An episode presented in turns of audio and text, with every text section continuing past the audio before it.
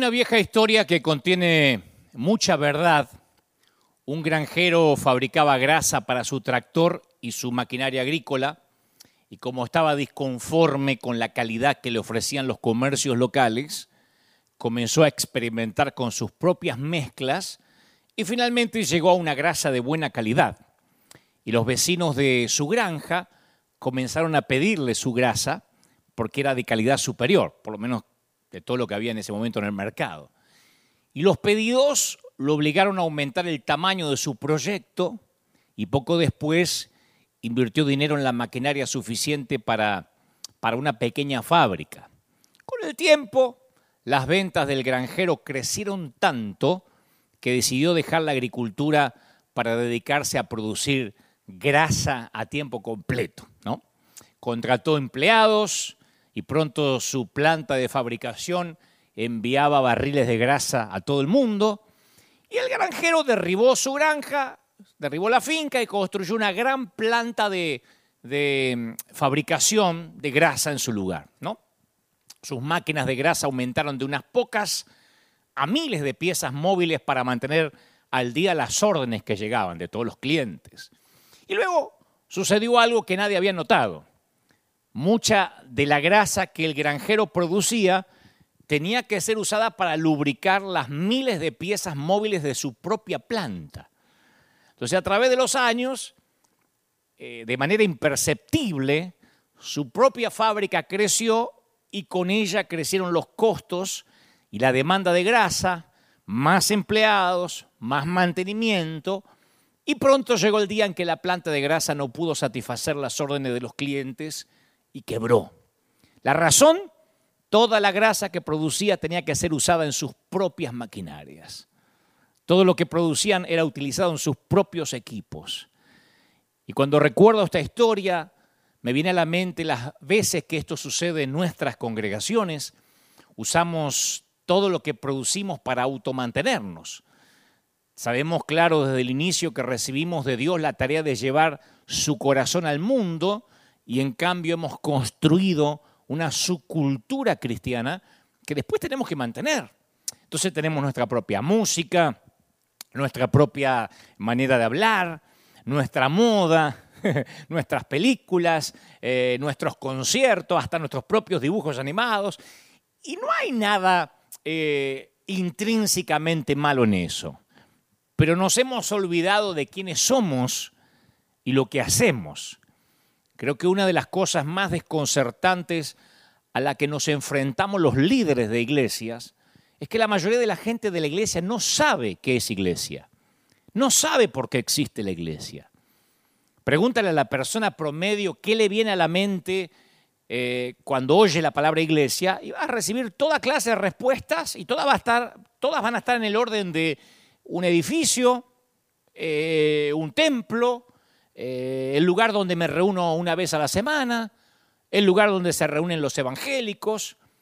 Y lo trágico es que aquello que le viene a la mente a la persona promedio, cuando piensa en la iglesia, está lejos de ser lo que sucedió realmente en la época en la cual nació la iglesia. Porque en sus principios la iglesia era un movimiento con un mensaje muy centrado en una misión mundial. Y la dirigían hombres y mujeres que no eran alimentados por lo que creían, sino por lo que habían visto. Eran testigos oculares. Así empezó la iglesia.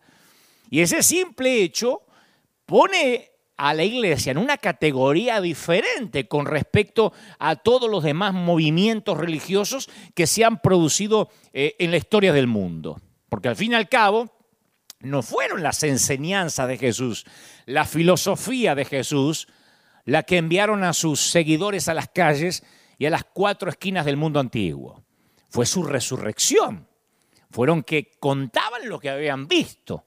Entonces los hombres y mujeres que eh, formaron el núcleo de la iglesia no eran simplemente un grupo de seguidores de una doctrina, de una filosofía. Eran los testigos de un acontecimiento. Eran los testigos de un movimiento. Y sin querer, le fuimos quitando el mover al movimiento, aunque parezca un juego de palabras. le fuimos quitando el mover al movimiento. El problema de la iglesia es que una vez que se legalizó, se organizó. Una vez legalizada, fue organizada. Insoportablemente organizada. Y lo que empezó como testigo ocular de lo milagroso, se volvió institucional. Y al cabo del tiempo, la iglesia tiene menos de movimiento y más de establecimiento. Menos de movimiento y más de establecimiento. Si hoy, en cualquier parte del mundo, ¿eh? dicen la palabra iglesia, muy pocas personas van a pensar en función de un movimiento. Muy raro que alguien te diga, sí, es una movilización. Van a pensar en un templo, en un edificio. Y una de las realidades fundamentales en la vida de cualquier organización es que los sistemas se van fosilizando con el tiempo, se van volviendo arcaicos. Y la iglesia no es una excepción a esto. Yo creo que me dejes avanzar porque todavía no llego a lo que el Señor puso en mi corazón para que te diga. Durante el ministerio de Jesús en la tierra, hubo un debate constante acerca de su identidad. A mí me gusta eh, que en estos mensajes de fines de semana uno pueda ver a Jesús con ojos nuevos. Esto significa que a pesar de que hayas escuchado esto, porque te criaste en una iglesia, llevas años en una congregación, quiero que te permitas el beneficio de la duda, como que estás oyendo esto por primera vez, porque la palabra está viva y Dios puede volver a hablarte de un modo nuevo con la misma palabra. Ojos nuevos. Se debatían quién era Jesús o, cuál era su identidad. ¿Era un maestro? era un rabino, era un profeta, tanto si se trataba de Nicodemo como si se trataba de la mujer con la que conversó junto al pozo, la pregunta era la misma. ¿Quién es este hombre? Y finalmente Jesús decide enfrentarse directamente a esa cuestión. Entonces les hizo a los doce la misma pregunta que todos le habían estado haciendo a ellos. ¿quién dice la gente que soy yo?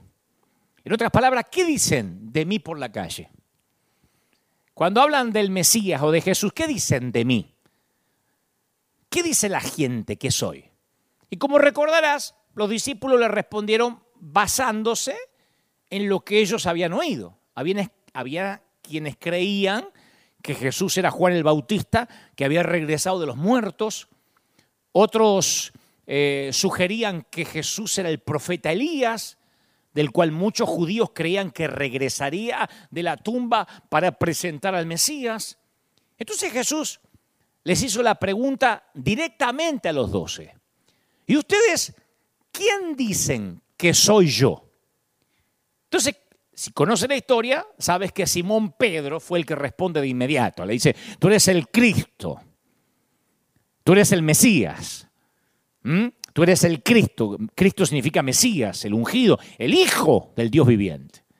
Y con la misma rapidez Jesús le responde, dichoso Simón, hijo de Jonás, porque eso no te lo reveló ni carne ni sangre, no te lo reveló ningún mortal, sino que te lo reveló mi Padre que está en los cielos.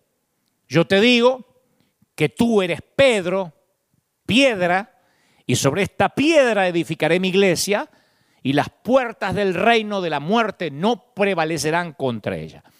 Ahí es cuando algunos dicen, bueno, entonces Pedro es el primer papa de la iglesia, es el fundador. No, Jesús hizo un inteligente juego de palabras. Usó el apodo que le había dado a Pedro para relacionar su proclamación de la iglesia. ¿Mm? Él declaró que la piedra angular de la iglesia sería inspirada en la proclamación que Pedro había hecho acerca de su identidad, de la identidad de Jesús. Pero hay algo que se pierde al traducir la Biblia a nuestro idioma. Y específicamente me, yo me refiero al significado del término traducido como iglesia. Porque el término griego traducido como iglesia a lo largo del Nuevo Testamento y del cual se deriva nuestra palabra en español es eclesía. Quiero que prestes atención a esto porque de acá esta es la base para construir lo que creo Dios nos va a decir ahora. Eclesía. Lo que es posible que no sepas es que no era un término de uso religioso.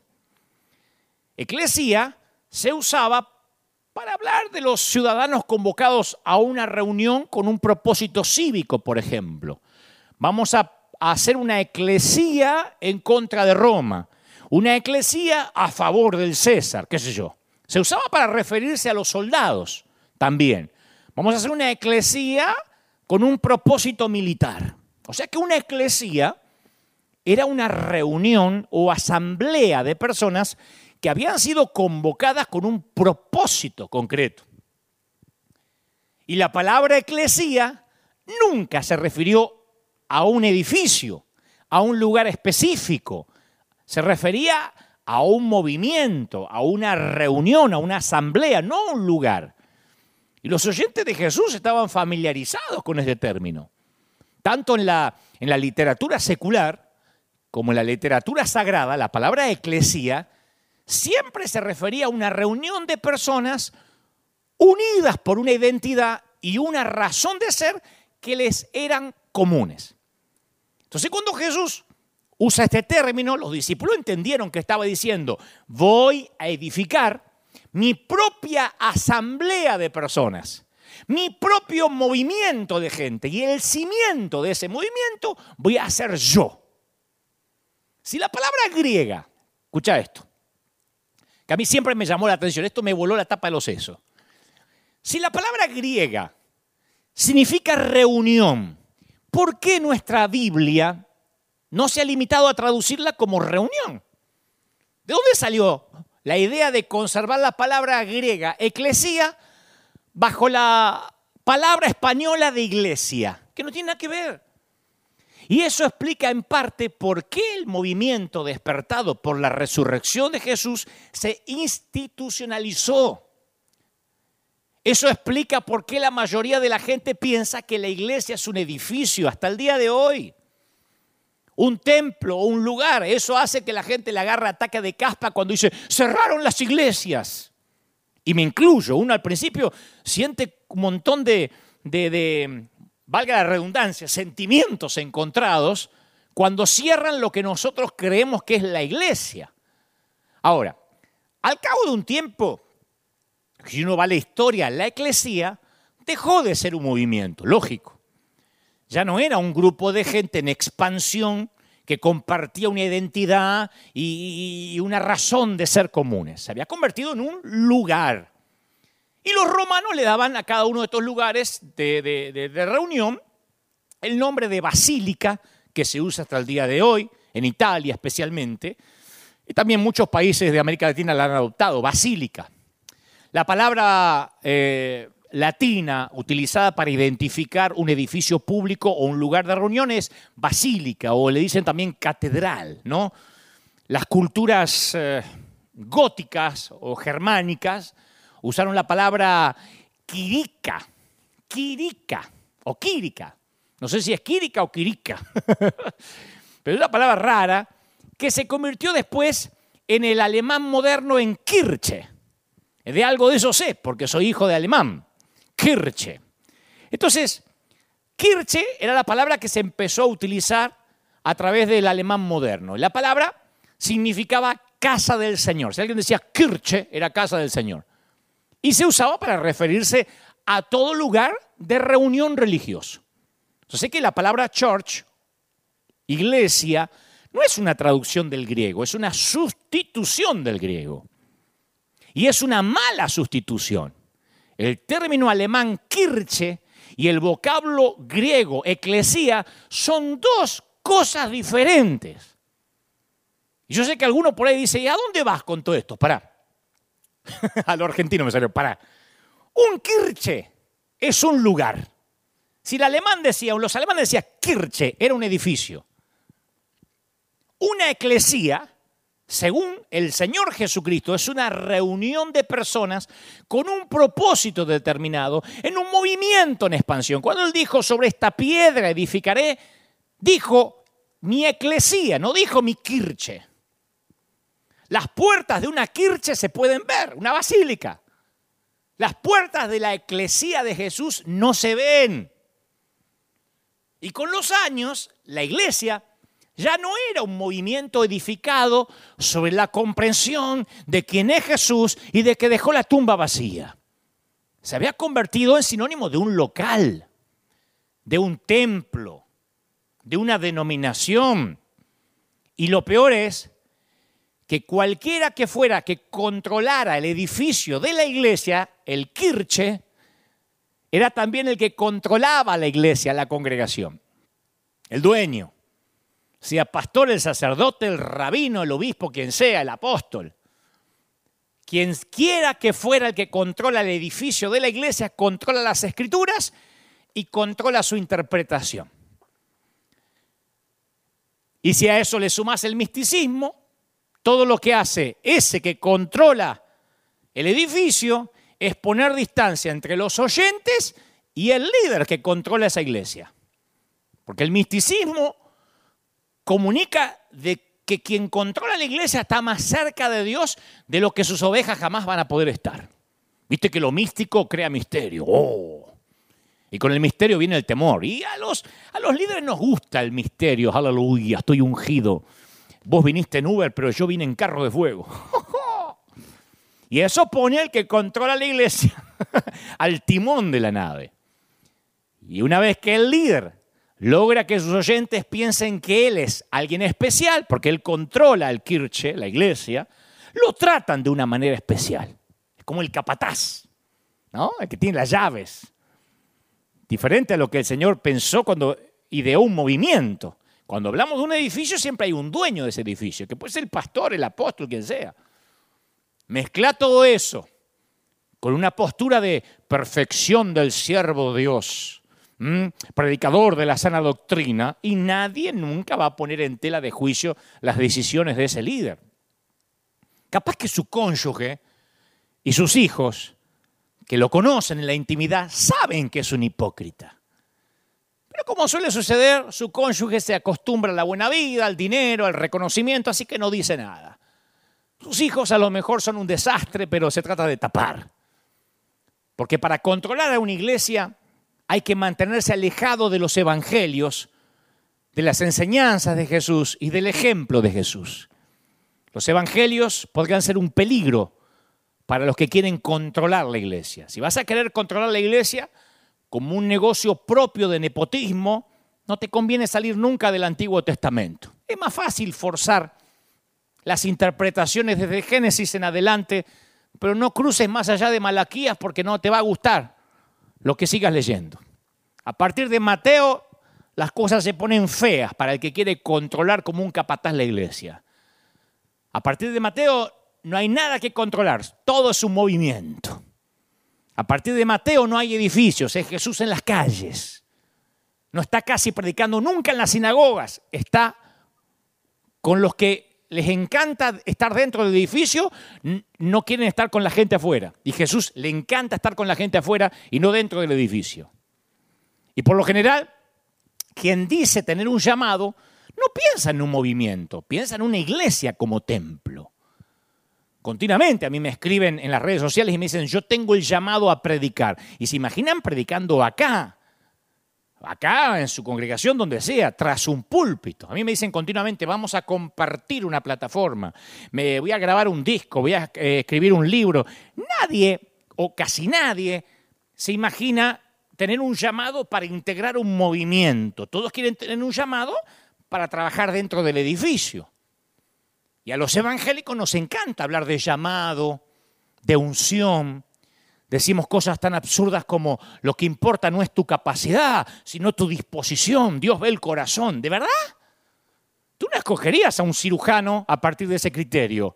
Jefe, ¿no me quitaría el apéndice? No, pero yo no, no sé. Eh, pero no tiene buena disposición. Usted quítemelo. Vamos, en el nombre de Jesús. Dios usa a los que no tienen estudios para confundir a los sabios, es verdad. Pero eso no convierte a la ignorancia en una virtud. En el momento que necesites saber qué debes decir, dice la Biblia, dice el Señor, el Espíritu de Dios te puede traer a la mente las palabras correctas. Por eso no es un argumento contra la preparación académica. Entonces, sostener las excepciones como si fueran la regla no es solo una necedad, sino que va contrario a las escrituras. Pero al punto, para no irme del tema. ¿Nos estamos moviendo o solamente nos estamos reuniendo? Una pregunta que tenemos que hacernos más que nunca ahora durante la pandemia, eh, los líderes. ¿Estamos marcando una diferencia en el mundo, en la sociedad? ¿O estuvimos por años dedicados a celebrar cultos? ¿Estamos organizados alrededor de una misión, de una misión? ¿O estamos organizados alrededor de un anticuado modelo de ministerio heredado de la generación pasada? Siempre vimos que se predica dentro de un edificio y hacemos eso cuando nos toca y decimos a la gente que venga en lugar de nosotros ir. ¿Somos eclesía o nos conformamos con ser kirche? Yo crecí asistiendo a iglesias pensadas para gente de iglesia. Nadie lo decía, pero se daba por sentado que las iglesias eran para la gente de la iglesia. Y el mensaje que se daba al mundo exterior era, bueno, una vez que comiences a comportarte como nosotros, una vez que muestres frutos, entonces y solo entonces podrás unirte a nuestro grupo y ser bienvenido. Y teníamos la tendencia, yo lo dije en domingos pasados, teníamos la tendencia de estar en contra de todo. La iglesia era conocida por todo aquello a lo que se oponía y casi nunca por algo que proponía. Entonces siempre estábamos contra cierto estilo de música, que el rock era diabólico, después era el rap, después era la lambada, después el hip hop. Nos oponíamos al alcohol, a la lotería, al aborto, al cine, a la moda, a los homosexuales, a los católicos. Y daba la impresión, a donde yo me crié, de que siempre estábamos buscando algo o alguien a quien boicotear. Y por extraño que esto parezca ahora, en aquel entonces no nos parecía raro. Eso era para nosotros iglesia. Kirche. Ese era el modelo. Los cambios a los que la gente se resiste son cambios asociados con la forma en que realizamos el ministerio, el modelo que adoptamos como iglesia. El modelo siempre termina definiendo a la iglesia. Yo tenía un pastor alemán, siempre aclaro, no un perro, un pastor nacido en Alemania, que decía, así es como se hacen las cosas aquí. Así lo hemos hecho siempre y así se va a hacer. Punto. No había lugar de discusión, no había debate posible. Así hacemos las cosas acá. Ese es el modelo. Y con el tiempo las iglesias se enamoran de sus modelos, su manera de hacer las cosas. Pero se supone que los modelos son un medio para lograr un fin, ¿o no? Los modelos son creados para apoyar la misión de la iglesia. En el pasado, todos los modelos de iglesia apoyaban la misión de la iglesia. Pero pasó que toda una generación se enamoró del modelo a expensas de la misión. Y lo cierto es que en el caso de la mayoría de las iglesias, el sostenimiento del modelo actual termina siendo la misión de la iglesia. Así lo hacemos acá. Sí, pero che, no están salvando ningún alma, no importa, pero hay que preservar el modelo. Y los voluntarios son entrenados con ese modelo particular en mente, sea el G12, el G14, la célula, la reunión en las casas, el modelo de Jesús, el modelo del Espíritu Santo, el nombre que le quieran poner. No estoy diciendo que estén malos, pero quien se acerca a la iglesia son entrenados con esos modelos.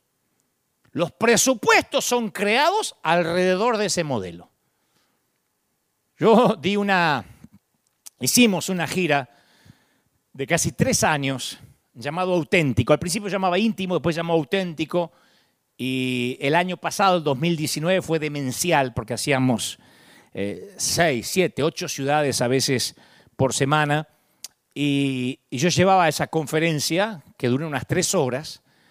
Y en esa conferencia yo hablaba que los modelos o las maneras de hacer las cosas que mantenemos y sostenemos de manera eh, intransigente, es un poco como ese sofá o ese viejo sillón que, nuestros padres cargaban de casa en casa cada vez que se mudaban. Que al inicio compraron, el, yo hablaba de un sillón verde que teníamos en casa. Al, principio compraron el sillón verde porque necesitaban un lugar donde sentarse y en el conjunto original era perfecto. Y después con el tiempo se volvió algo más que un simple lugar donde sentarse. Entró a formar parte de la familia, importaba más el sillón que la abuela. y finalmente terminó el sillón asociado con los recuerdos. Había una historia con cada una de las manchas. Y terminaron apegándose emocionalmente a un mueble.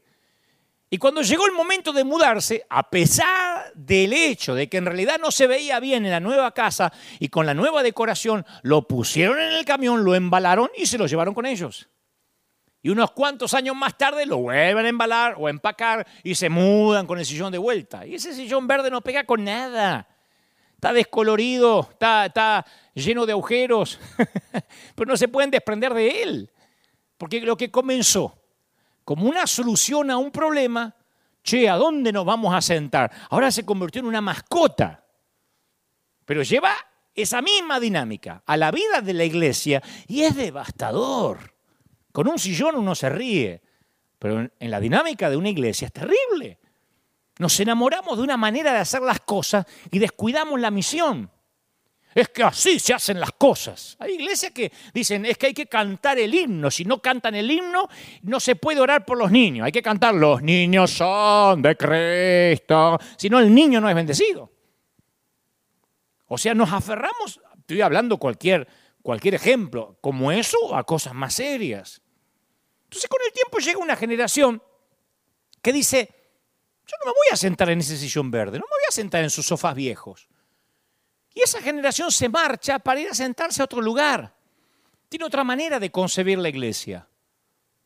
Hay hasta hace muy poco en las redes hay un montón de gente diciendo, yo me estoy congregando online, estoy enviando mi ofrenda y me siento bien. Y a algunos líderes les agarra ataque de caspa, les agarra urticaria, porque esa no es la manera. Pero hay una generación que dice, nosotros respondemos a veces mal. ¿Cómo respondemos? Y, no nos gusta cuando, cuando hay cambios, pero no, no comprendemos por qué la siguiente generación no quiere regresar a lo mismo que dejó atrás. La iglesia va a cambiar. Cuando esta pandemia termine, la iglesia ya no va a ser lo que era, va a cambiar. Y esto no es por Satanás, esto viene de Dios. Nosotros no podemos comprender por qué los jóvenes no quieren regresar a sentarse a nuestros sofás feos y anticuados. No nos cabe en la cabeza por qué razón no quieren valorar las historias asociadas con nuestras manchas. Los modelos de ministerio que no sostienen la misión de la iglesia terminan impidiendo esa misión y lo que es peor, convirtiéndose en la misión. Una de las razones por las que muchas iglesias están vacías, y no hablo de ahora, hablo de antes que empiece el COVID-19, iglesias que no pueden crecer, iglesias que tienen asientos vacíos, que los líderes de la iglesia aman más su forma de hacer las cosas, sus modelos, que a la gente. Por eso nosotros decidimos en River, con todos nuestros errores, ¿eh? pero decidimos lanzarnos al mercado de la gente sin iglesia, la gente rota, que es un mercado grandísimo y casi no tenemos competencia alguna. Dijimos, vamos a hacer una iglesia que pueden venir todos. Nuestro reto consiste en asegurarnos de que permanecemos en el desafío de predicar un evangelio para gente rota. Y cuando a veces nos dan ganas de decir, che, la verdad que esta gente es muy complicada, nos, nos pegamos cachetazos entre nosotros decimos, hay que recordar que fuimos llamados a la gente rota. Y si no, el cachetazo nos lo da Dios. Y para lograr esto no nos atrevemos a enamorarnos de nuestra manera de hacer las cosas. Siempre estamos diciendo, bueno, a lo mejor esto de, amueblar casas no va a poder mantenerse siempre. A lo mejor esto de, de, enviar dinero a los países, eh, tenemos que estar atentos si Dios quiere que cambiemos la estrategia. Yo por lo menos tengo terror de empezar a repetirme a mí mismo y no permitirle al Señor que me dé una nueva estrategia. Cuando yo llegué a este país, voy a hablar de acá de Estados Unidos, después al que le quepa el poncho que se lo pone, ¿no? Pero yo me percaté que la misión de muchas iglesias consiste en pagar las cuentas. Si se pagan las cuentas está todo bien.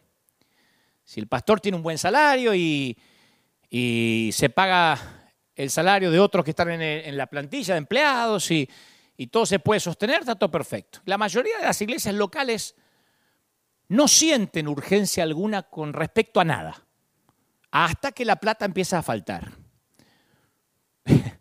Cuando el dinero empieza a escasear, entonces de repente hay una gran preocupación en todo el mundo de ganar almas. O sea que una iglesia, estoy hablando de acá, ¿eh? no todos, hay excepciones, Pero una iglesia puede pasar años sin bautizar a nadie, más que a algún par de niños que son los hijos de los mismos creyentes, y nada les va a preocupar. Una iglesia se puede pasar una década, dos décadas, sin una sola decisión de fe. Y nadie convoca una reunión de emergencia para ver qué está pasando. Pero no se llega a cubrir el presupuesto durante tres, cuatro meses seguidos, o llega una pandemia. ¡ah! Todo el mundo está preocupado. Empiezan a hablar de cambio de paradigma, eh, eh, que, que, tenemos que buscar las maneras, las formas para que la gente regrese. O sea, no que hayan tenido un encuentro con Dios. Lo que los hizo caer de rodillas fue un encuentro con una hoja de cálculos de Excel. Y una vez que pasa la crisis financiera, todo vuelve a ser como antes. Yo lo viví con iglesias gringas. Yo le decía, pero tenemos que salvar almas. Oh, no, está entrando dinero. Sí, sí, pero, pero vieron que, hay tanta gente para salvar y tanta silla vacía. ¡Oh, tranquilo, está entrando dinero! Mientras que ve dinero no hay problema. No me afecta mi cheque. Cuando empieza a escasear el dinero, todo el mundo empieza a decir, uy, tenemos que cambiar. La trágica realidad es que hay una gran mayoría de iglesias que no están dispuestas a cambiar mientras que las finanzas no las obliguen a hacerlo. Y Jesús se tuvo que enfrentar con esta misma dinámica, porque a los fariseos les encantaba su modelo. Claro, alegaban que era el modelo de Moisés, no lo habían inventado ellos. Pero cuando llegó el siglo I se le habían añadido, lo habían adaptado de tal manera que el sistema de aquellos tiempos era una sombra de lo que Dios le había dicho a Moisés. Y la cuestión, una de las cuestiones por las cuales Jesús se hallaba en un conflicto que no terminaba nunca, era el sábado, por ejemplo. No importaba que en el sábado podías sacar una cabra que se te había caído en el pozo, pero sanar a una criatura hecha imagen de Dios, no, estaba prohibidísimo. Y al final, de uno de tantos debates sobre cuál era la conducta correcta sobre el sábado, Jesús hizo la siguiente observación. El sábado se hizo para la gente, y no la gente para el sábado. El sábado se hizo para la gente, la gente no se hizo para el sábado. Los fariseos tenían las cosas al revés.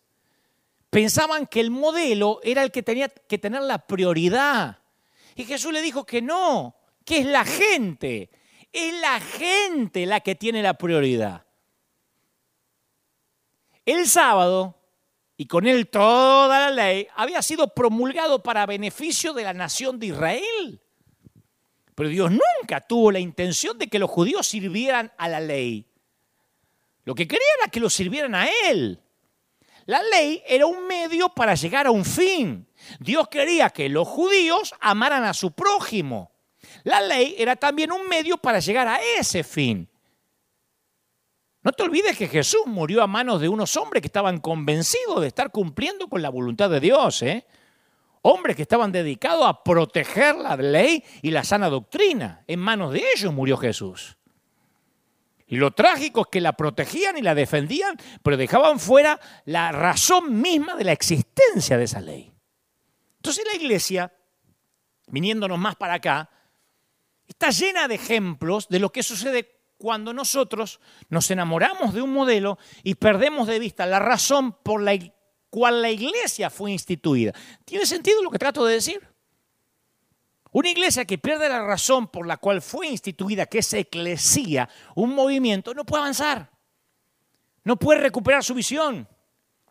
Está atado a un modelo que ya no sirve al propósito original. Y llega un momento en el cual todas las ideas nuevas e innovadoras que hubo hace 10 años atrás, 20 años atrás, 30 años atrás, se transforman hoy en tradición. Como digo siempre, cuando aprendemos el cómo hacerlo y olvidamos el por qué, es una es la serpiente en el desierto. Estamos adorando una vaca sagrada. Cuando tomamos la Santa Cena una vez por mes, decimos, participe hermano, tomad, comed esto mi cuerpo, que vosotros partido, hacéis esto todas las veces que viene, memoria a mí.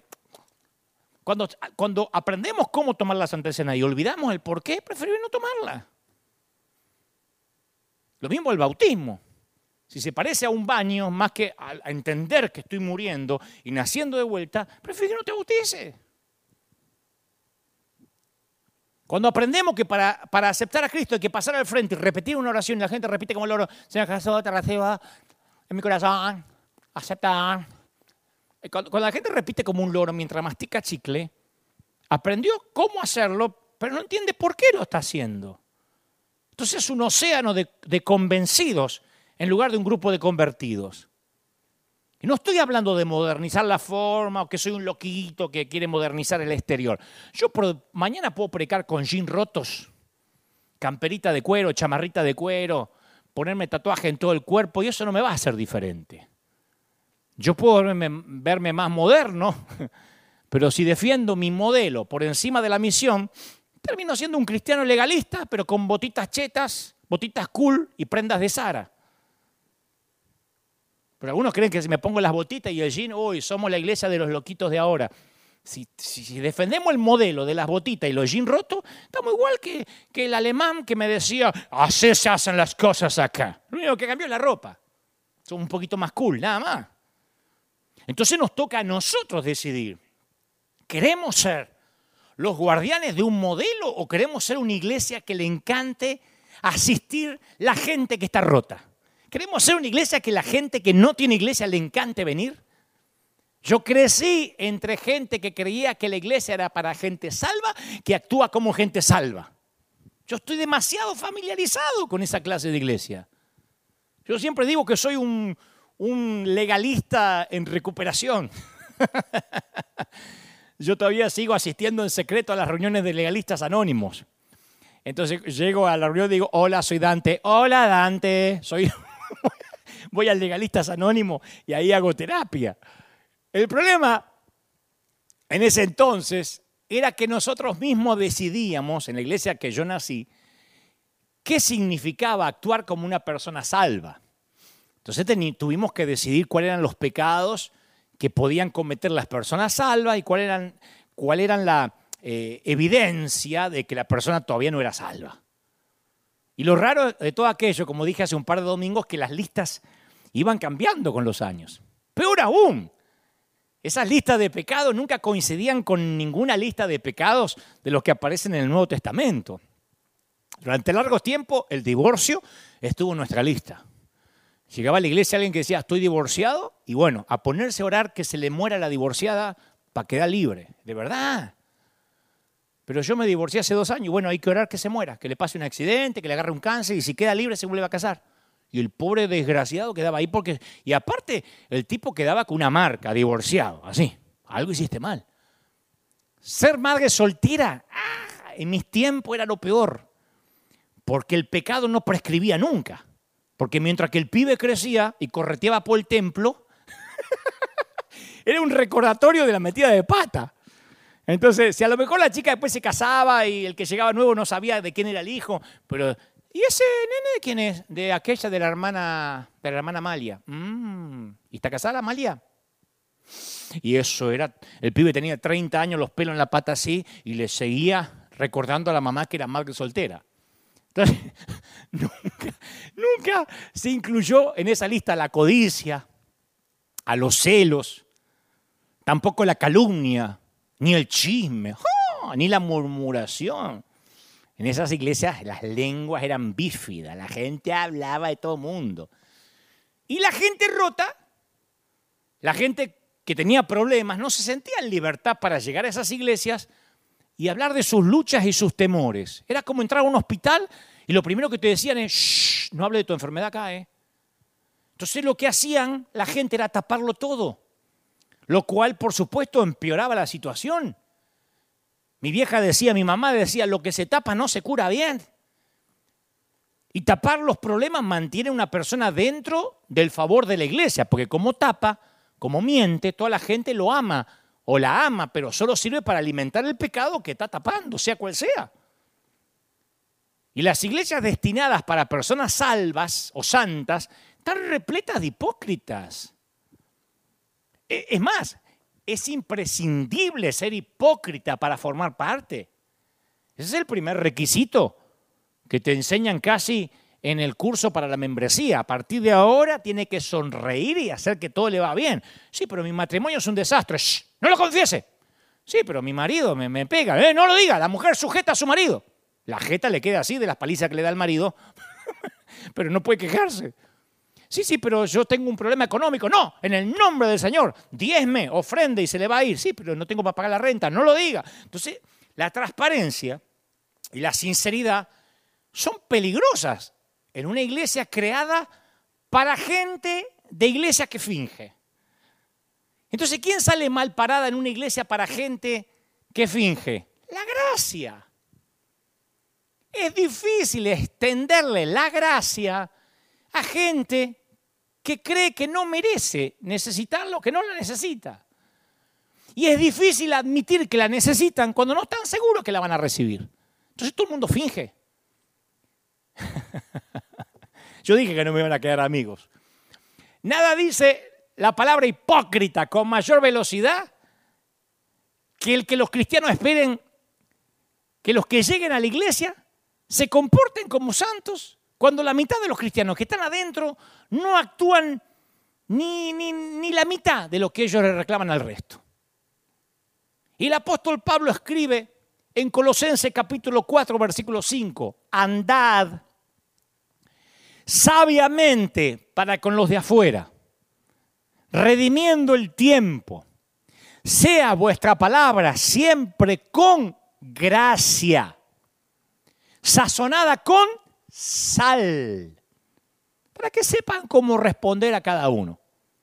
Yo siempre escuché por años muchísimos mensajes que estaban repletos de sal y sazonados con algo de gracia. En vez de llenos de gracia, repletos de gracia y sazonados con sal, como dice el apóstol, al revés, saladísimo. Y algo chiquitito de gracia, no tanto como para que no crean que esto es libertinaje.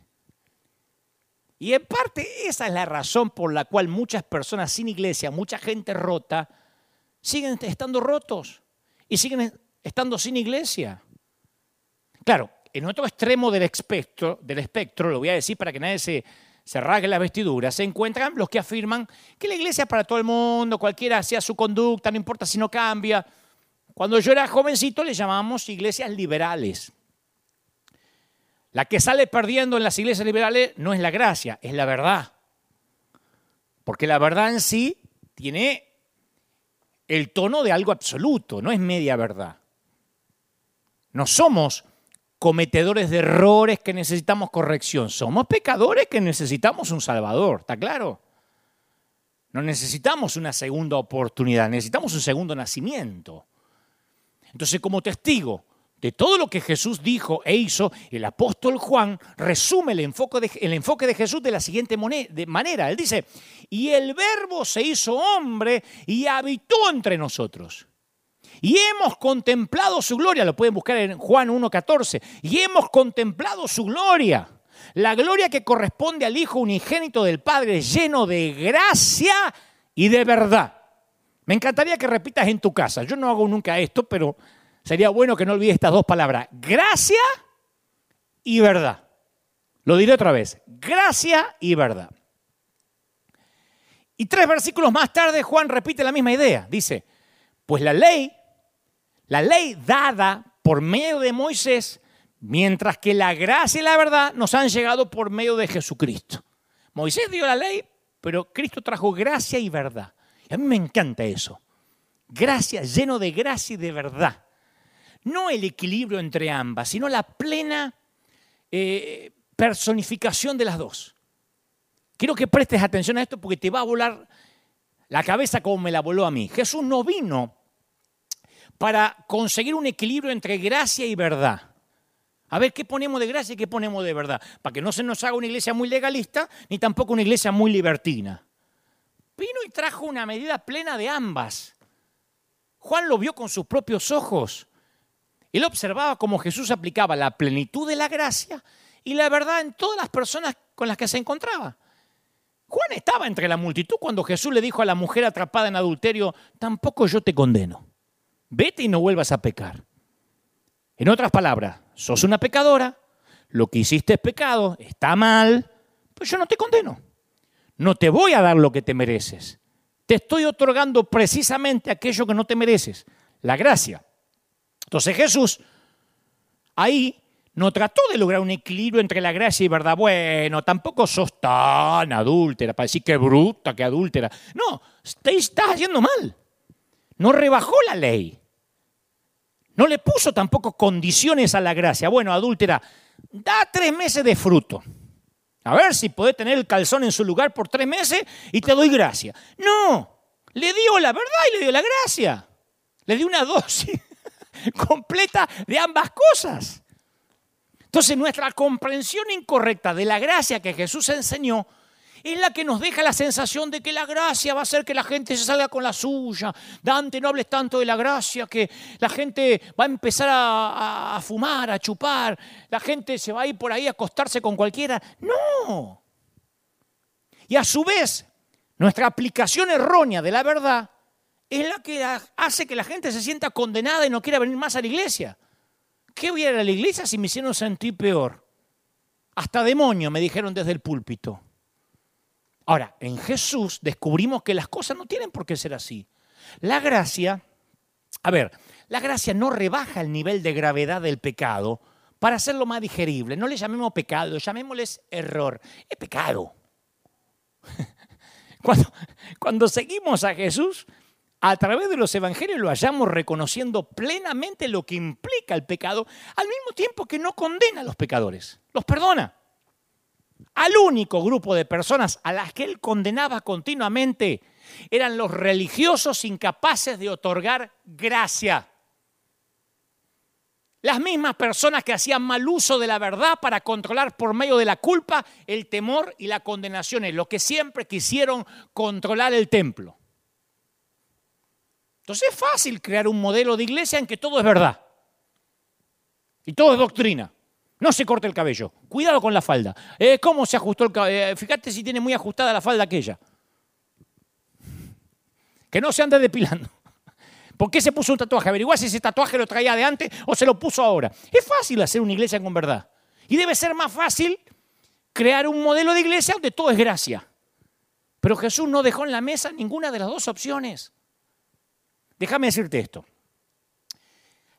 Lee los evangelios y te va a costar mucho trabajo encontrar un solo ejemplo, yo te desafío, en que Jesús haya sido eh, justo, justicia equitativa. O sea, escogió 12, 12 apóstoles entre centenares que había, 12. Les dio un trato preferencial a tres de los 12, que los demás no tuvieron. No sanó a todos, no alimentó a todas las multitudes hambrientas, porque Jesús no era un socialista, no era, a ver, a ver, a ver, repartan, ¿cuánto sobró? Repartan a los otros también, todo el mundo tiene que tener lo mismo, no. Se detuvo en medio de un desfile para invitarse por sí mismo a la casa de saqueo. ¿Por qué saqueo? No sabemos, ¿por qué no otro? ¿Por qué no gente más pura? Se aseguró que unos extraños siguieran con vida, pero permitió que muriera Lázaro. ¿Y qué me dicen del estanque de Bethesda? Jesús dice que escogió un solo hombre entre muchos enfermos, porque se nos va eso, ¿eh? decimos el milagro de Bethesda. Había un montón de enfermos, ciegos, cojos, paralíticos. Yo me lo imagino a Jesús caminando en puntita de pie así, diciendo permiso, permiso, perdón, perdón, perdón, con permiso, hasta que alcanza al único, se inclina y le dice, ¿quieres quedar sano? Y Jesús lo sana. Y lo sana solo él. Y después se abre paso, permiso, permiso chico, eh, permiso, porque no es una cruzada de sanidad. y se va entre la gente seguido por el tipo que había sido sanado. ¿Se lo imaginan? Eso no es justo. Ahora, a ver qué te parece esto. Le dice al joven rico que para ganar la vida eterna, ¿se acuerdan? ¿Qué tiene que hacer? Vender todo y unirse al grupo de los muchachos que lo acompañaban. Y unos meses más tarde le susurra al criminal crucificado con el que se encontró ese mismo día, que hoy se van a encontrar en el paraíso. ¿Por qué no le pide lo mismo que le pidió al joven rico? ¿En serio, de verdad? Uno de ellos tiene que consagrar el resto de su vida a Jesús y todas sus finanzas, y el otro se cuela cuando queda un minuto en el reloj. Y así puedo seguir y seguir. Hay como una aparente incoherencia de Jesús que volvía loco a los líderes religiosos. Los volvía loco. Y cuando leemos el Nuevo Testamento, también nosotros nos volvemos locos, no lo podemos explicar. Y Juan lo atribuye al compromiso de Jesús inquebrantable, inquebrantable con la gracia y la verdad. Me da la impresión de que en algún lugar en medio de esa aparente falta de justicia o incoherencia, o esa falta de constancia de Jesús, o esa falta de equidad o de socialismo, hay una pista sobre la forma en que debemos operar como iglesia hasta el día de hoy. Yo trabajé mucho en iglesias que han tratado de ser justas. Vamos a operar justicia. Y después la justicia se convertía en una excusa para no comprometerse, para no amar. La búsqueda de una coherencia se convirtió en una excusa para no ayudar. Los líderes de la iglesia se escondían detrás de la excusa, y si lo hacemos por uno, después tenemos una fila, hay que hacerlo por todos. ¿Y por qué no salen a dar comida? Eh, ¿no? Si salimos a dar comida, van a pensar que somos un centro de beneficencia, no una iglesia. Se va a llenar de, de, de, de hombres, de linchera, de ciruja, de cartoneros, como se le diga en cada país. Y ante esas palabras me parece escuchar a Jesús gritando, no, eso no, yo no actué así. Yo no decía, si no se puede sanar todo, no se sana nadie. Si no nos cuidamos, terminamos no haciendo nada por nadie porque no lo podemos hacer por todos. Y el mejor enfoque consiste en hacer por uno lo que quisieras hacer por todos. Porque para uno eso es la diferencia. Yo siempre agradezco que un pastor de Brasil le, predicó a mi mamá. Mi mamá estaba enferma de cáncer, pesaba 35 kilos, no era conocida, la iglesia era chiquitita allá en el barrio del Viso, en Buenos Aires, y ese predicador se acercó y le predicó a mi mamá, no dijo, ¿y qué va a hacer la diferencia? La vieja esta, después le oro. Gracias a que le predicó a mi mamá, hoy su chiquito, que en ese entonces tenía siete años, hoy te está predicando y estamos llegando a todo el mundo a través de esta plataforma. Imagínate que hubiese dicho, no, ¿qué va a ser? Hagamos por uno. Ni abramos la iglesia por una vieja que va a venir enferma de cáncer. Yo he visto las, los intentos de las iglesias por actuar de una manera coherente. Pero también he visto cómo la dedicación a esa coherencia se interpone en el camino del ministerio.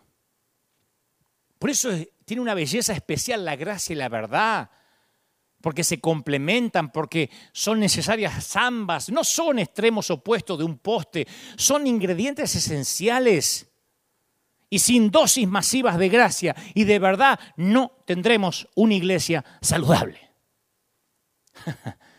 Escuchen esto, o, o recuerda esto. Porque hay alguien que puede decir, bueno, pero está bien, pero yo no sé si tanta gracia a lo mejor puede confundir la gente vamos a hablar a calzón quitado. O fuiste un desastre en algún momento de tu vida, no me digas que no. O lo sos. O estás a una decisión tonta de convertirte en un desastre. Y cuando, cuando vos eras tu versión más desastrosa, ¿qué buscaste? ¿Legalismo? No queríamos legalismo, si éramos un desastre. Mi papá vivía borracho. ¿Te pensaste ¿Te pensás que él buscaba legalismo? Necesitaba gracia. ¿Qué necesitaste? No pienses cómo tiene que ser la iglesia ahora. ¿Qué necesitaste vos? ¿Qué necesitaba yo cuando llegamos a la iglesia? Necesitábamos que nos acepten como éramos. No cantamos tal como soy sin más decir que a otro yo no puedo ir. No cantamos tal como soy. No es la canción que cantan miles cuando miles corren al altar desde las campañas de Billy Graham. Tal como soy. Eso es lo que Jesús hizo por mí, por ti. Y eso es lo que nos debe importar. Lucas cuenta que, que la iglesia comienza en grande, ¿no? Y entonces los gentiles comienzan a escuchar que Jesús resucitó y también empiezan a creer. Y una vez que los gentiles creen, se quieren unir al grupo de Jesús, que era un grupo que estaba formado especialmente por judíos. Y muchos de los cristianos judíos no estaban preparados para ¡eh! que venga la gentuza. Jesús era el Mesías de ellos. Y hasta el día de hoy seguimos peleando por quién tiene la exclusividad de Jesús. Aún dentro de los evangélicos. No, no, mirate que los de la cuadrangular. mm, no, no, no, los, de la asamblea. No, no, no, los de la unión. Pero vos sos de la asamblea de Suiza o sos de la asamblea de los tanos. Porque fíjate que los tanos usan mantilla. Y estamos siempre peleando por la estupidez de quién tiene el verdadero Jesús. En aquel entonces pasaba igual. Y encima algunos apóstoles iban a, a- a regiones gentiles a proclamar que Jesús había resucitado. Entonces, ¿a dónde iba? Los gentiles creían. Y mientras que los judíos mesiánicos, este era el problema, no se consideraban ellos que, eh, eh, como convertidos. Ellos pensaban que habían crecido, pero no ah, se habían convertido. En cambio, los gentiles sí, se, se- se habían convertido del paganismo. Pero no consideraban los gentiles que su conversión era una conversión al judaísmo. Escuchen porque esto tiene mucho que ver con lo que pasa ahora. Ahora vamos a relacionarlo con esto de eclesía. El gentil se, se convertía a Cristo porque le hablaban que había resucitado al Señor y eso generaba un problema para los judíos que amaban el modelo. ¿Cómo es posible que alguien se convierta en seguidor de un Mesías judío y no se quiera ser judío? Es como que, pero ¿cómo puede ser? Te dije que Jesús era argentino y vos querés seguir siendo paraguayo. Te dije que el Mesías era argento, nació en Buenos Aires y vos querés, eh, ¿qué querés ser sueco? Es una cosa parecida, ¿no? Es como cuando los legalistas dicen, los que adoran, una vez me escribieron, esas chicas que cantan ahí arriba en River no tienen a Cristo. Yo, ¿cómo sabe? Capaz que sabe algo que yo no sé. Las chicas que cantaban acá me así porque usan pantalones. O sea, no, no, no, ya, ya- las mandó al infierno porque usan pantalones. O sea, no, no, no, no les conocen la vida, no saben lo que piensan. Entonces acá era parecido. Algunas de las prácticas de los gentiles eran consideradas como sacrílegas. Sacrí, sacrílegas, sí. Como algo, como herejías. En especial los hábitos de alimentación. Aparte, estos tipos que se convertían no sabían nada acerca del sábado, de- de- de- de la purificación ceremonial, de, de- de- de- las tradiciones. Entonces, ¿cuál era la solución? Exigirle a los gentiles que se hagan judíos. Había que dar una lista de cosas para hacer. Si convertirse al judaísmo hubiese sido sencillo, como decir, bueno, que estudien la teología hebrea, capaz que no hubiese sido un problema. Pero para los hombres significaba algo más que eso. Para hacerse judío tenían que pasar por una operación quirúrgica. Así como decimos nosotros, el domingo bautismo, traigan una toalla. Y yo quería que dijeran, el sábado traigan tijera. y un tachito para tirar cosas. Hechos 15, uno dice, a menos que ustedes se circunciden conforme la tradición de Moisés, no pueden ser salvos. Fíjate vos lo tipo. Habían visto a Jesús, lo desgraciado, en la cruz. Resucitó. Y esto dice, no, no, no, no, no, pero no están circuncidados. ¿Cómo? Eh? ¿Vos te pensás que Jesús va a morir por los que tienen prepucio? Y eso era el principio. Porque siempre tratamos de sumarle algo a la gracia. Nosotros decimos, bueno, está bien, Jesús más circuncisión, Jesús más células en tu hogar. Tenés que tener una célula, si no, no tenés la salvación. Jesús más el, preencuentro y el recontraencuentro del liderazgo. Jesús más congregarte en la semana. Jesús más diezmos y ofrendas o primicias, si no, no sos salvo. Es una costumbre que tenemos de agregarle cosas a la gracia. Y en este caso, además de someterse a la circuncisión, se le exigía que se sometieran a toda la ley de Moisés. Imagínate los pobres gentiles, que no sabían ni quién era Moisés. Ya guardar la ley era difícil para el judío promedio. ¿Sabes lo que era para los gentiles aprenderse la ley? Les iba a llevar años. Tenían que reorganizar toda la vida y les iba a llevar toda la vida a aprender lo que los judíos habían aprendido de nacimiento. Es necesario circuncidar a los gentiles y que obedezca la ley de Moisés. Aleluya. Ya me lo imagino al tipo. Entonces, después de un debate, Pedro se dirige al grupo y le dice, sin hacer distinción ninguna entre nosotros y ellos, los gentiles, Dios purificó sus corazones por la fe, muchachos. Y después les hace una pregunta, porque hizo, se hizo un debate, se llama el Concilio de Jerusalén, se hicieron todo un debate. Les hace una pregunta a los oyentes, ¿no? Y le dice, ¿por qué tratan de provocar a Dios? poniendo en el cogote, en el cuello de estos discípulos, un yugo, un peso, que ni sus antepasados, ni sus abuelos, ni ustedes pueden soportar. Lo voy a hacer en versión Dante habla hoy. Judíos, muchachos, colegas, ¿a quién estamos engañando? ¿Mm? Ni siquiera nosotros podemos cumplir la ley. ¿Por qué le vamos a poner esa carga a los gentiles? Era un argumento poderoso. Y agrega, no, nosotros creemos que somos salvos por la gracia, igual que ellos, de nuestro Señor. Y ahí se sienta Pedro, porque le había tocado hablar, y todos miran a Jacobo. Porque Jacobo era el hermano, el medio hermano de Jesús. Y era el líder más influyente en esa iglesia de Jerusalén. No te olvides que el hecho de que, de que Jacobo aceptara a su propio medio hermano como Mesías, eso decía mucho. Y se nota por todo lo que dice las escrituras que Jacobo había llegado tarde a la fe. Al parecer se vino a convencer sobre la identidad de Jesús después de su resurrección. Después que resucitó dijo, wow, yo era el medio hermano del Mesías. Así que Jacobo, después de citar un corto pasaje del profeta Amós, concluye con esto que me parece magnífico. Escribilo en las tablas de tu corazón, atalo tu cuello. Esto, esto, esto de Jacobo, esto tiene que redefinir nuestra idea de iglesia. Está en Hechos 15, 19. 15, 19. Jacobo dice, muchachos, yo considero que hay que dejar de ponerle trabas a los gentiles que se convierten a Dios dejen de poner palos a la rueda, che. Me encanta esa declaración. Dejen de poner palos a la rueda. Yo me imprimí esa declaración de Jacobo. Dejen de poner carga a los gentiles. La tengo en mi oficina, la veo todos los días.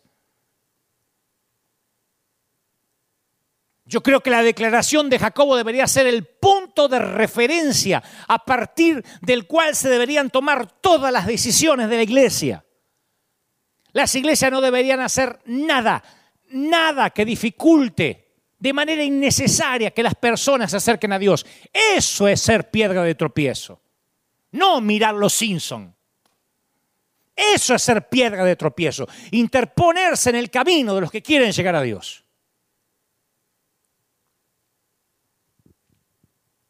Ay, no te sacas fotos en Instagram con tu familia, no seas piedra de tropiezo. Piedra de tropiezo es ponerle palos a la rueda a la gente rota que se quiere acercar a Dios. Y después de esa declaración de Jacobo, las cosas no quedaron así, ¿eh? nunca quedan así. Porque si estudiaste, aunque sea un cursito elemental de la historia de la iglesia, sabrás que siempre, siempre ha habido como una fuerza de gravedad invisible que trata de hacer retroceder a la iglesia en una dirección hacia la religión carente de gracia, al legalismo, otra vez vuelve al legalismo.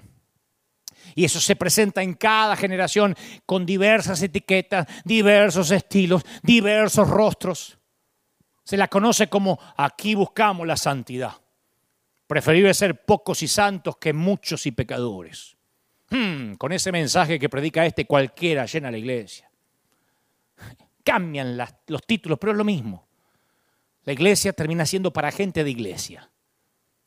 La iglesia es para los que aceptan la marca y se atienen a un conjunto de doctrinas hecho a medida del club elitista.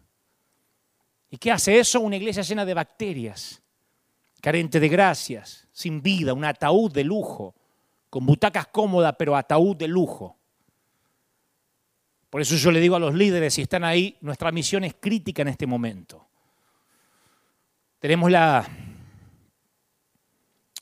la responsabilidad de guiar a la iglesia en la misma dirección que quiso Jesús originalmente, eclesía. Y como líderes nuestra tarea consiste en proteger la integridad de la misión alrededor de Jesús. Tenemos la responsabilidad de asegurarnos que la iglesia que se halla bajo nuestro cuidado, queridos líderes, pastores, continúe funcionando como una reunión de gente que se halla en medio de un proceso. Un lugar, la iglesia es un lugar donde vienen los curiosos, los que están convencidos, los escépticos, los que solían tener fe, los rotos, los quebrantados, junto también con los consagrados, los informados, los que están convencidos, los divorciados, los heterosexuales, los homosexuales, todos tienen que llegar y el Señor hace la obra. Todos tienen que estar en derredor de la declaración de Pedro que Jesús es el Hijo del Dios viviente y no se le reveló carne ni sangre. Es doloroso que haya tantas iglesias que se hayan casado con una cultura diseñada por cristianos solamente para cristianos, fabricando grasa para sostener la fábrica de grasa. una subcultura en la cual hablamos de la gran comisión, cantamos cántico acerca de la gran comisión, pero nos negamos a reorganizar las iglesias alrededor de la gran comisión. A nosotros nos dicen continuamente, cuando mandás plata a los países, ¿vas a poner una iglesia ahí? No. ¿Le vas a dar la paternidad? No. ¿Te tienen que mandar los diezmos? No. ¿Y para qué lo hace? ¿Y sabe quién me hace esa pregunta? No los ateos, evangélicos. ¿Y para qué lo hace? Digo, ¿cómo para qué lo hago? Para, para darle comer a la gente. ¿Y vos te pensás que eso va a cambiar el mundo? Te tenés que dar a todos. Por eso decía, mirá el ministerio de Jesús. No hubiese hecho nada. No, ¿qué voy a alimentar a estos 5.000 si hay como 100.000 en Jerusalén que están sin comer? Y esas son muchas veces las mismas iglesias en las cuales los miembros hablan acerca de la gracia, cantan asombrosa gracia. Amazing grace. Pero crean culturas donde no existe la gracia y donde solo los que juegan de acuerdo con sus reglas se sienten bienvenidos. Y hasta algunos llegan a decir que si osas salir de su cobertura te mueres de coronavirus. ¿De verdad? ¿De verdad? Como decía Jim Kerry. ¿Really? Yo crecí con la imagen de un Dios matemático que pesaba mis buenas obras y las malas en una balanza y siempre me encontraba falta. Y por alguna razón no había hallado al Jesús de los evangelios. La tradición trató de mantenerme alejado de Jesús.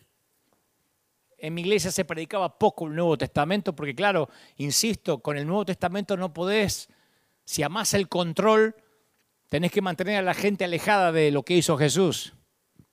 De tanto en tanto vas, vas a la historia de Jesús para decir que Jesús montó un pollino, un burro nuevo, así que el pastor merece un cero kilómetro. Estupideces así pero muy raro que veas que se habla mucho del Nuevo Testamento porque el que quiere control no le conviene hablar del Nuevo Testamento. El que quiere control trata de buscar las partes que más le gustan, que, los vestidos de Jesús eran como un Christian Dior, un Armani o un, o un Hugo Boss, por eso se lo disputaban los soldados, y más de ahí no lo sacan porque el resto es renuncia, cruz, dejarlo todo gracia.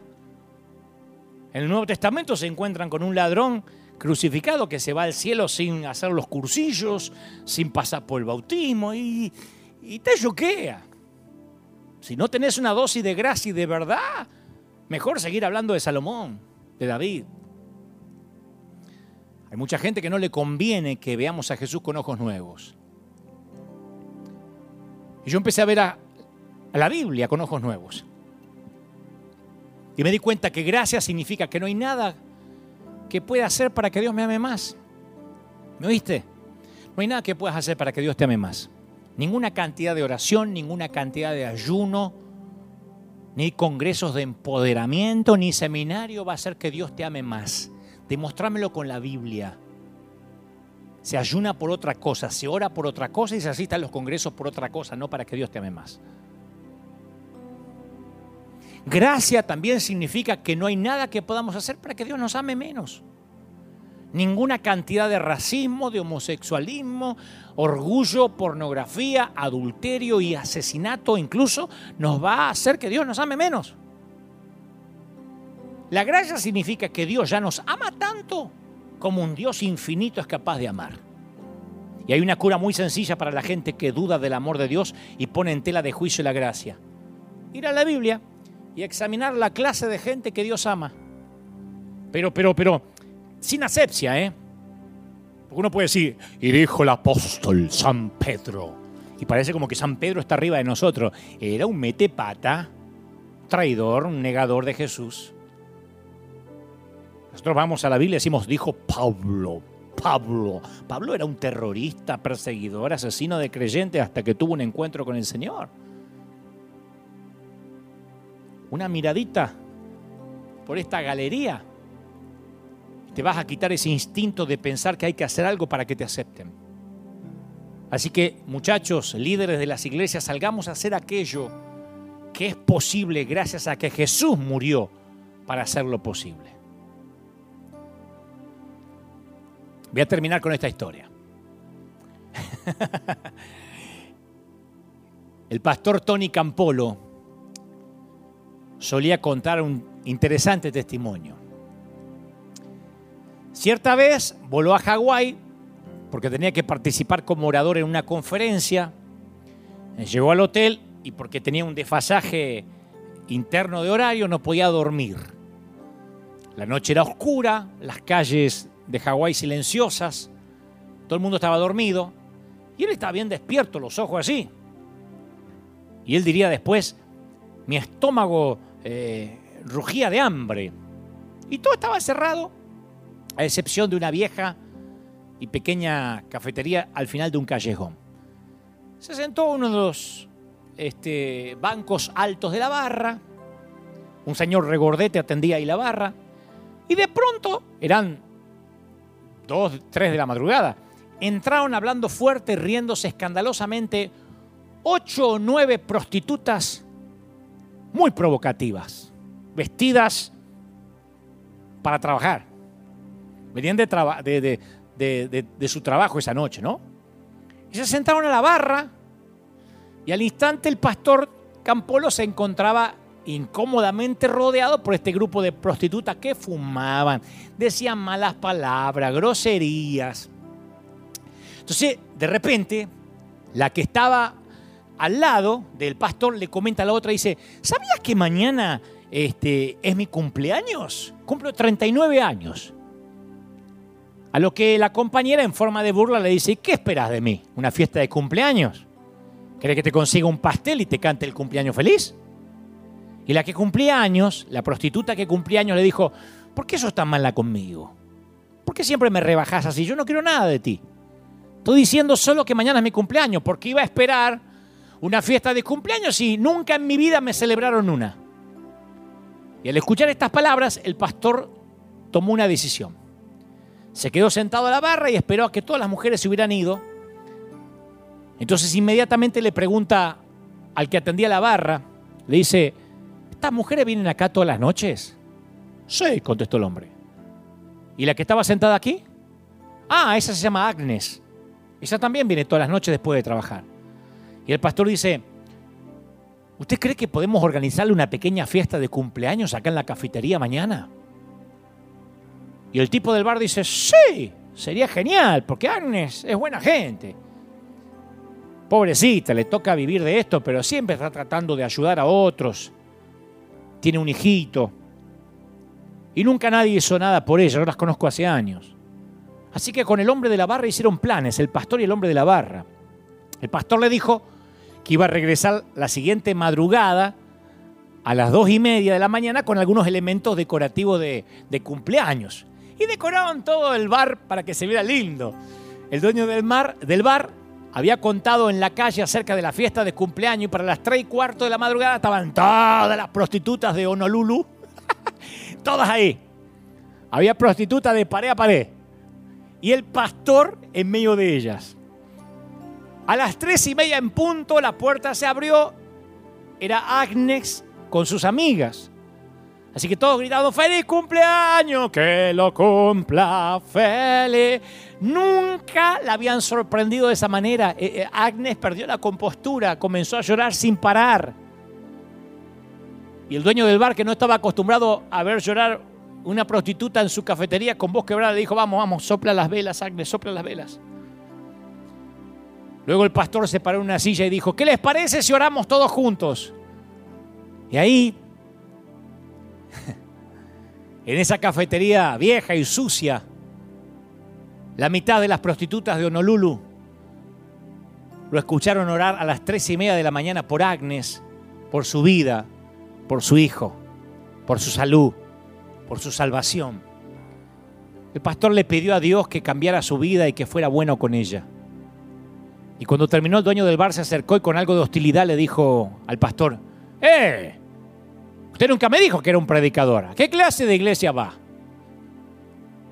Y Campolo responde, yo pertenezco a la clase de iglesia que le organiza fiestas de cumpleaños a las prostitutas a las tres y media de la mañana.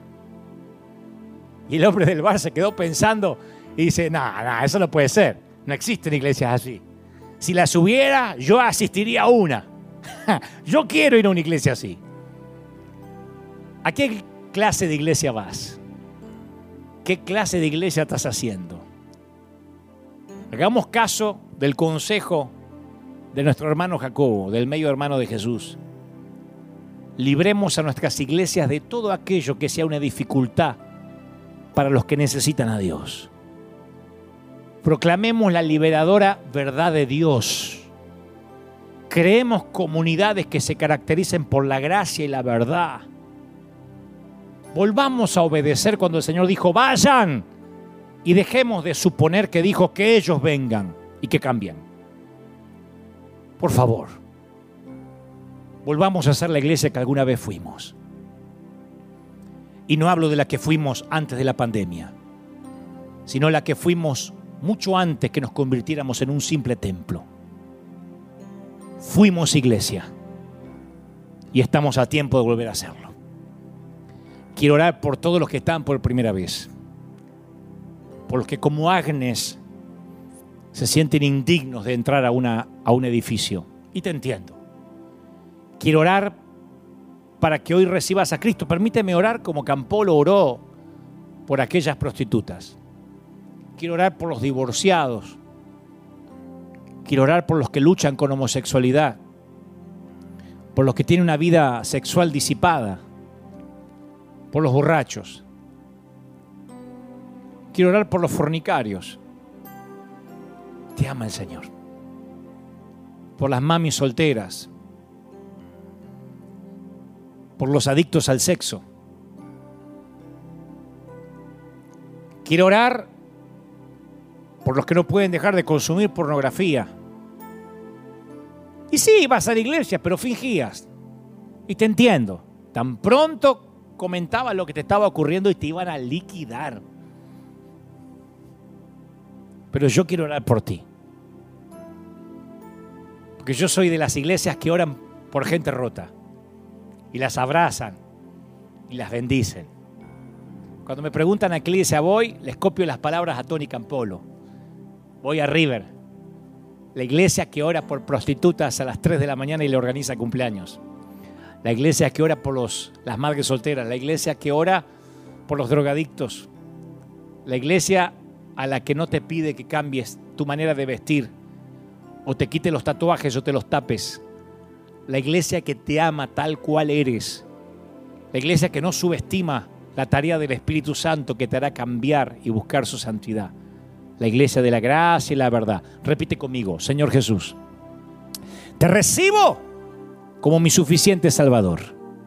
Anota mi nombre, inscríbelo en el libro de la vida. Gracias, repite, por favor. Gracias por amarme tal como soy. Gracias por amarme tal como soy. Por correr hacia mí y abrazarme a pesar de que hice un estrago y un desastre con mi vida. Te ama el Señor. Amén, amén. No sabe lo que te ama el Señor. ¿Cómo te ama el Señor? ¿Cómo te ama el Señor? Quiero orar por todos los que ahora están allí frente a la pantalla. Me encantaría que te pongas de pie. ¿Puedes sentirlo? La unción del Espíritu está aquí de una manera increíble. Sabes, hablas de Jesús, hablas de la gracia, hablas de la verdad y, y el respaldo del Espíritu es maravilloso. ¿Puedes sentirlo? Su presencia lo inunda todo. Ahí en tu hogar, donde estés. Oh, la gloria. Aleluya. Te ama el Señor. Padre, estoy orando ahora por todos los que están del otro lado, que se han puesto de pie, por las familias. Oro por el escuadrón en combate, el escuadrón de búsqueda en combate contra las fuerzas invasoras, por el equipo de River Church. Oro por las familias de River y los que no son de River, que están oyendo en cualquier parte del mundo. Oro para que el Espíritu Santo cese estas palabras. He transmitido lo que creo Dios me dijo que te diga. He hablado de tu intelecto, pero he orado para que el Espíritu Santo llegue donde yo no puedo llegar, que es al corazón. Te ama tanto el Señor, te ama tanto que dio a su Hijo para que tengas vida eterna y se nos olvida ese detalle.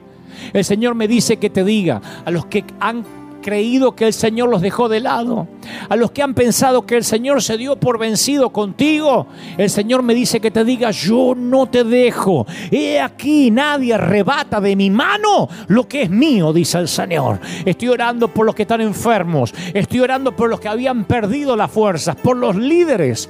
Hay un montón de pastores que me están mirando, hay líderes, hay evangelistas, apóstoles, profetas, que me miran en todas partes del mundo, lejos de exhortarte como hermano menor, como el más pequeño de los discípulos de estos tiempos. Te digo, mi querido, es tiempo de redefinir la iglesia, de decir, volvemos a ser iglesia. Somos, somos un movimiento, somos un mover del Espíritu que llega hasta las esquinas del mundo antiguo. Ya quizás no seamos edificio, pero el Señor me dice que te diga, yo te sustento, mi pastor, yo te sustento, siervo, yo te llamé y yo voy a sustentarte. Y el mismo Dios, el mismo Dios que te sostuvo en el pasado, te va a sustentar ahora y en el nuevo tiempo, en la nueva temporada que viene. Yo estoy creyendo de que algo se desata. La gloria del Espíritu lo llena todo. ¿Pueden sentirlo? La unción del Espíritu lo llena todo. Oh, la gloria del Espíritu está aquí hoy. Oro para que los que están en casa, los chiquititos, los enanos, los abuelos, papi, mami, puedan sentir que una unción fresca, poderosa, gigantesca, única, esta que está aquí, llega tras la pantalla, traspasa y llega hasta lo más profundo de tu ser. Fuimos y recuperaremos esa iglesia que nunca dejamos de haber sido. Bendigo a todo el continente, bendigo a Europa Asia, América, África, Oceanía. Bendigo a los que nos miran de los lugares más recónditos, los que se han conectado a último momento. Dios me dice que te diga, los mejores tiempos están por delante. Te ama el Señor. Amén y amén. Todos o nadie. Y esto tiene que ver mucho más allá de abrir o no abrir un edificio. Es un tema menor. Se abrirá cuando Dios quiera que abramos. Es un tema menor. Somos un movimiento. Ustedes lo vieron en las imágenes, los que vieron el, el servicio de temprano, unas imágenes que llegan, un río que llega hasta los nativos, hasta los aborígenes, hasta sitios que a lo mejor no hubiésemos ido nunca. Dios tiene buenos métodos para hacernos salir. Dios tiene buenos métodos para que cuando nos transformamos en Kirche, Él nos transforme en eclesía otra vez. Amamos el aposento alto y no queremos salir de ahí y un día Dios permite que Roma nos empiece a perseguir para que nosotros abandonemos el aposento alto y vayamos a todos, incluso a los gentiles que no quieren hacerse judíos. Te ama el Señor y la salvación basta, mijo.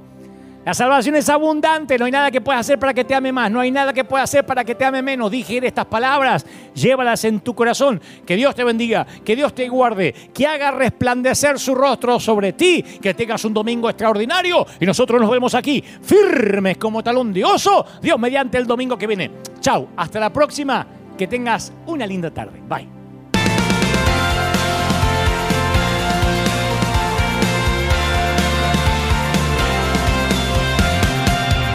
Apareciste una noche de soledad, abandonado y perdido te reconocí. Tu voz diciéndome no temas, yo estoy aquí.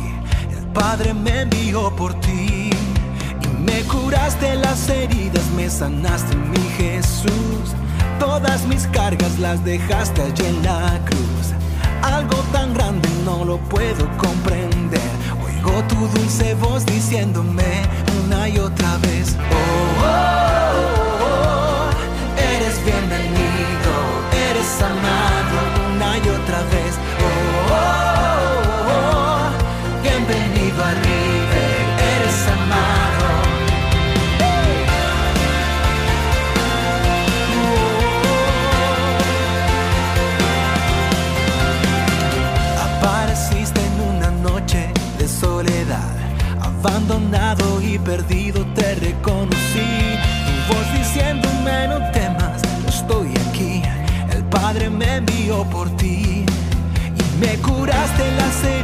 me sanaste, mi Jesús.